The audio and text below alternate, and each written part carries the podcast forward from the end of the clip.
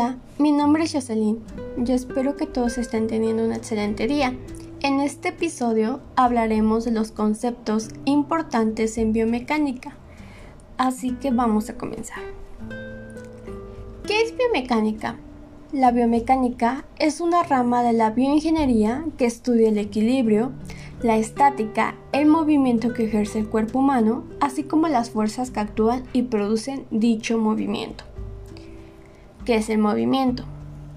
Esta va a ser la acción o proceso de un cambio de lugar con relación a un punto de referencia, impulsado por una fuerza. Pasaremos a hablar del centro de gravedad.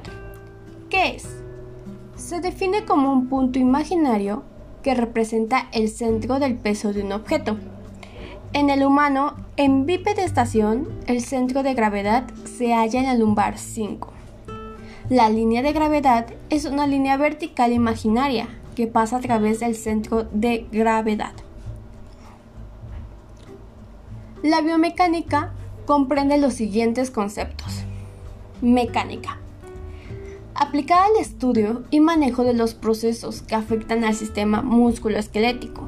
La mecánica se divide en dos, las cuales serán cinemática, que va a ser la ciencia que estudia y describe el movimiento, y la cinética, la cual será aquella que estudia las fuerzas del movimiento.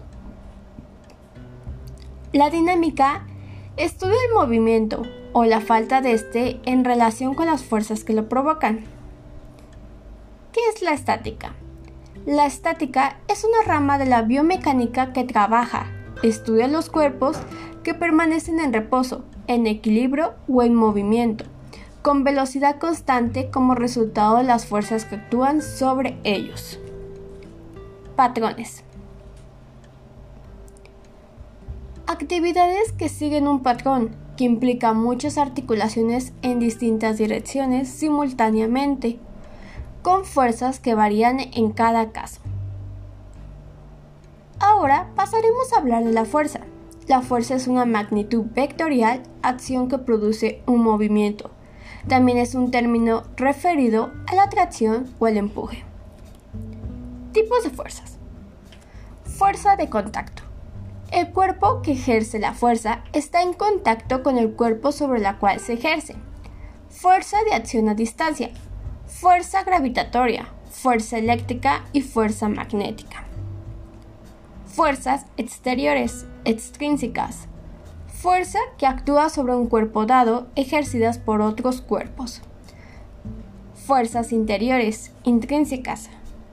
Fuerzas ejercidas sobre una parte de un cuerpo por otras partes del mismo.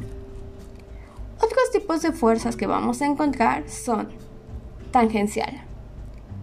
Fuerzas paralelas en sentidos opuestos. Resultado de las fuerzas aplicadas en sentido contrario, los cuales producen un plano de deslizamiento. Longitudinales, comprensión debida a la acción de dos fuerzas en sentidos opuestos que tienden a acercarse a las superficies a las cuales actúan. Elasticidad. Capacidad del tejido de deformarse y de regresar a su capacidad normal. Módulo de Young también conocido de elasticidad longitudinal.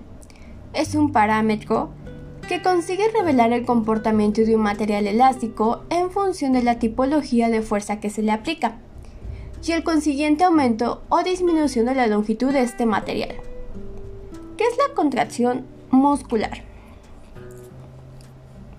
Es aquello que ocurre siempre que las fibras musculares generan una tensión en sí mismas contracción isotónica.